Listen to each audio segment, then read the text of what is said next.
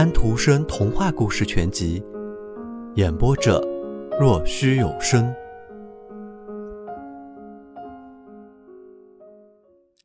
三，叔父。鲁迪到了他叔父的家里，真是上帝保佑。他看到的人的长相和他看惯的人一个样，唯一一个患呆小病的是一个可怜的呆蠢孩子。是瓦里斯州那些可怜的畸形儿之一。由于贫穷和被遗弃，他们轮流着到每一家人家中去生活一两个月。鲁迪来到的时候，可怜的萨帕利正好在那里。叔父是一个强壮结实的猎人，另外还会做桶。他的妻子精力旺盛，个子矮小，脸庞几乎跟鸟儿一样，一双鹰眼，脖子很长。毛茸茸的，一切对鲁迪来说都很新鲜，衣着、生活习惯，就连语言也是如此。但是孩子的耳朵很快便能学会听懂，比起外祖父的家里，这边看起来更富裕一些。他们的起居室更大，墙上挂着羚羊角和擦得锃亮的枪支，门的上面挂着圣母像，向前有阿尔卑斯蔷薇。和一盏点燃的灯。正如前面说过的，叔父是这个地区最能干的羚羊猎手之一。此外，他还是经常受人雇佣的最好向导。现在，鲁迪成了这个家里的宝贝蛋了。尽管这里已经有了那么一个宝贝，那就是一只又聋又瞎、再也没有什么用处的老猎狗。但是，老猎狗曾经有过很大的用处。这里的人们。还记得这头狗早年的机灵，所以现在它成了家庭的一员，应该过它的好日子。鲁迪拍着狗，可是他不太乐于和陌生人打交道。现在鲁迪还是陌生人，但是时间没过多久，他便在这个家，在这个家人的心中生下了根。叔父说道：“瓦里斯州的情形并不那么坏，我们有羚羊。”羚羊的消亡并不像野山羊那么快，比起从前来，这里现在好多了。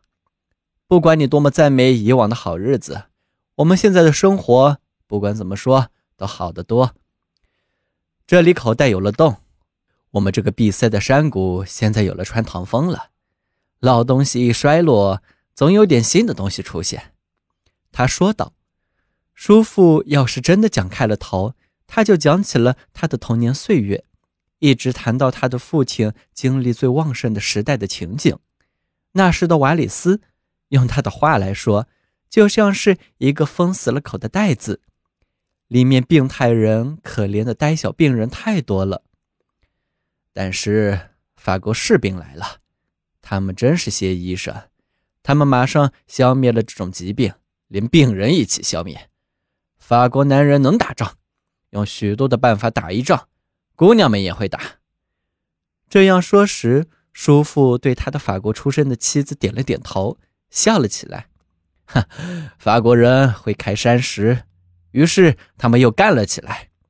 新普朗道就是从山石上开出来的，他们在那边开了一条道，所以现在我可以对一个三岁的孩子说：要是你要去意大利，沿着大路走便可以了。只要这娃娃紧跟着大路走，他便能走到意大利去。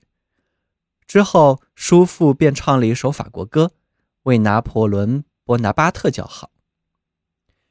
这样，鲁迪第一次听说法国，听说里昂、罗纳河畔的那座大城。叔父去过那里。要不了几年，鲁迪就可以成长为一个漂亮的羚羊猎手。他有做好羚羊猎手的素质。叔父说道。叔父教鲁迪拿枪、瞄准、射击、打猎的时候，叔父带鲁迪进山去，允许鲁迪喝热羚羊血，消除猎人身上的晕眩。叔父教鲁迪掌握时间，告诉鲁迪在不同的山侧什么时候会出现雪崩，是在中午时分还是在傍晚，一切全看太阳的光线如何照射发生作用。叔父教鲁迪注意羚羊。从羚羊那里学习如何跳走，让自己落下时脚着地站牢。如果山缝之间没有什么可以踩得住的东西，要想法让自己的手腕支撑住自己，用大腿和小腿的肌肉趴住，必要时还可以把脖子紧紧地靠在什么东西上。羚羊很机灵，他们常常派出伙伴监视四周，但是猎人应该更聪明一些，不让羚羊嗅出人味。叔叔可以哄骗羚羊，把自己的衣服和帽子挂在阿尔卑斯手杖上。羚羊会把衣服当作人。有一天，叔叔带着鲁迪去打猎的时候，使过这种手法。